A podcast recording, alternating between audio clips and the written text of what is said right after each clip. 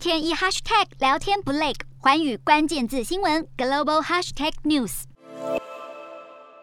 根据韩联社报道，南韩新冠肺炎确诊数十五号新增八万五千一百一十四例，创新高。这是南韩爆发疫情以来单日新增病例首次超过八万例，较前一天五万六千三百二十七例骤增将近三万例，是一周前的二点一倍，更是两周前的五点四倍。不过，南韩防疫当局十五号才刚透露，可能放宽现行社交距离规范。目前实施的私人聚会最多六人，餐厅及咖啡店等场所营业时间最晚到晚上九点等规定，期间只到二十号。当局预定在十八号宣布之后适用的防疫规范。而根据南韩现行防疫规定，只有快筛呈现阳性者可以免费接受 PCR 检测，导致快筛试剂盒需求大增。南韩超商十五号开卖政府规定价格的快筛试剂，每支定价六千。千韩元约新台币一百四十元，每人限购五支。据了解，南韩连锁 CU 超商十五号上午向全国一点五八万家分店供应约一百万套试剂盒。另一家连锁超商